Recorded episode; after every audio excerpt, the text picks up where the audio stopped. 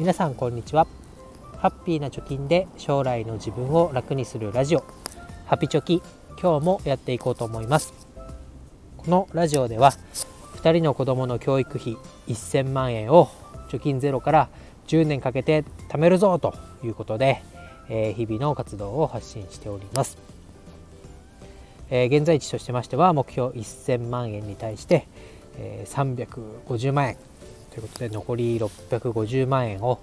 残り9年ですかねで貯めるということでもうちょっとね加速して早めに達成できるようにしていきたいと思います。今日のテーマは、NISA の非課税枠が残っているなら12月18日までに決着をつけようというテーマでお話をしていきます。早いものでねもう12月に入ってしまいました。あっという間でしたね。ということで、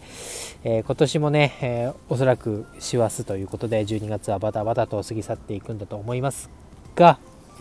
NISA の非課税枠使い切りましたかということでもし使い切っていない方がいましたら12月18日までに申し込みを終わらせておきましょうというテーマでいきたいと思います。じゃあなんでその内容を伝えたいかというとまあ、積立 NISA 今年から始めた人だったり、えー、ジュニア NISA をやっている方はなんだろう満額のね、えー、非課税枠っていうのを使ってない方もいるんじゃないかなと思います。で、まあ、12月に、まあ、まとめて、えー、余裕の資金があるのであれば非課税枠使ってねお得に、えー、投資の利益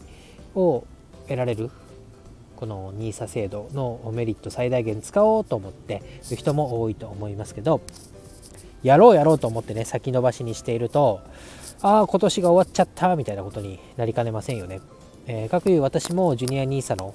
非課税枠はまだ使い切れてないのでこの枠が残っていてボーナスに期待してね 残しているというか残っちゃってるというか がありますと。で、まあ、この非課税枠っていうのは簡単に言うと、まあ、投資に投資にじゃない、えーとまあ、インデックスインデックスで投資信託とか国内外問わず株式とかに投資をしていきますと。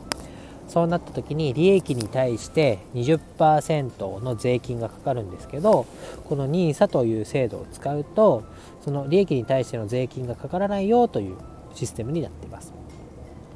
だけどまあそのね無制限に、えー、投資に対して投資の利益に対して、えー、税金をかけないっていうのは違うよねということなのかな。でまあその NISA の枠っていうのが投資枠っていうのがあります。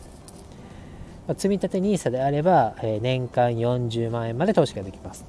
ジュニア NISA であれば子供1人当たり年間80万円まで投資ができると。これがまあ非課税枠と言われているものです。でこの非課税枠っていうのは、えー、1年ごとに積立 NISA だったら40万円ジュニア NISA だったら80万円が、えー、割り当てられることになります。その1年っていうのはどこからどこかというと1月の1日から12月の31日までの1年です、えー、年度換算ではなくて、えー、暦上の1日か1月1日から12月31日までということになっております。で、え、ここで、まあ、12月31日までだということで余裕をぶっこいでると危ないよということです。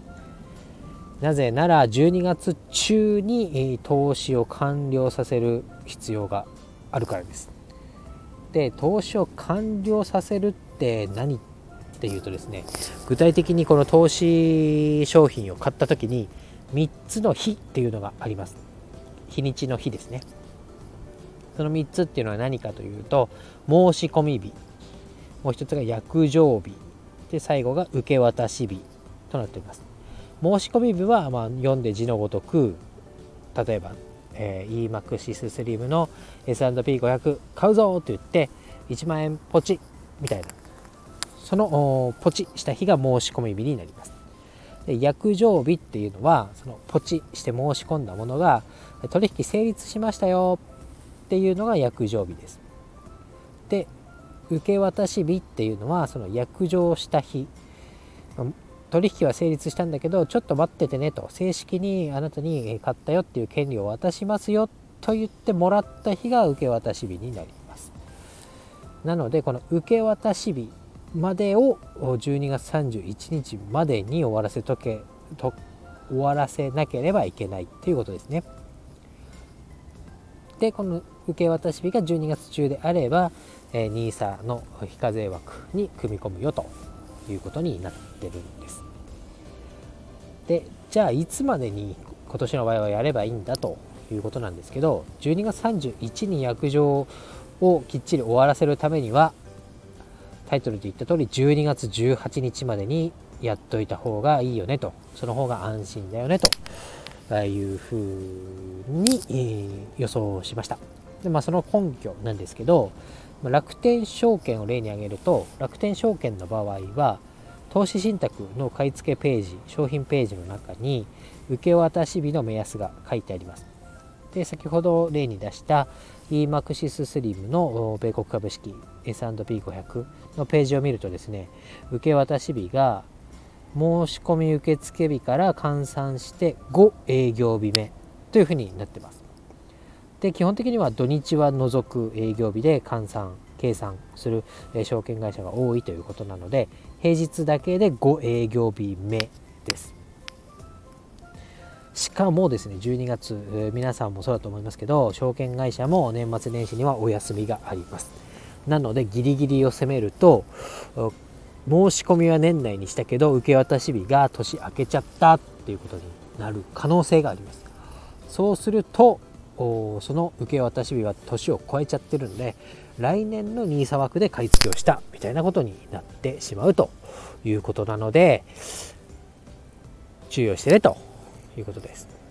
で、えー、昨年の楽天証券の年末年始の取引スケジュールを見てみました。今年のはまだ出てなかったので来あ去年の参考にしたわけですけどそうした時に割り出したのが12月18日今年でいうと日曜日までに済ませておいたら安心じゃないかなと思います、まあ、18日に買っておけば18日は日曜日なので申し込み日は19日となってその週の金曜日には受け渡される計算になります。で、えー、この受け渡し日までの申し込み日からの日数なんですけど各商品によって変わります。楽天証券を例に出したので楽天証券でよく買ってる人がいる楽天全米インデックスファンドっていうのは5営業日でした。でえー、同じ EMAXIS スリムでも私も買ってますしよくえインデックス投資何がいいのということで例に挙げられる EMAX スリムの全世界株式オールカントリーってやつとかえ全世界株式の除く日本っていうものは6営業日でしたなのでこの6営業日かかったとしても、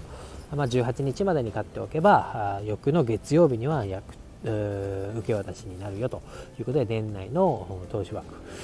に組み込まれるんじゃないかなと思います。で、えー、確認したところ9営業日かかるものもあるみたいなんで一度自分が買いたいなと思っているものはもう、えー、今すぐ買うかその受け渡し日までの、かかる日数を調べておくのがいいんじゃないかなと思います。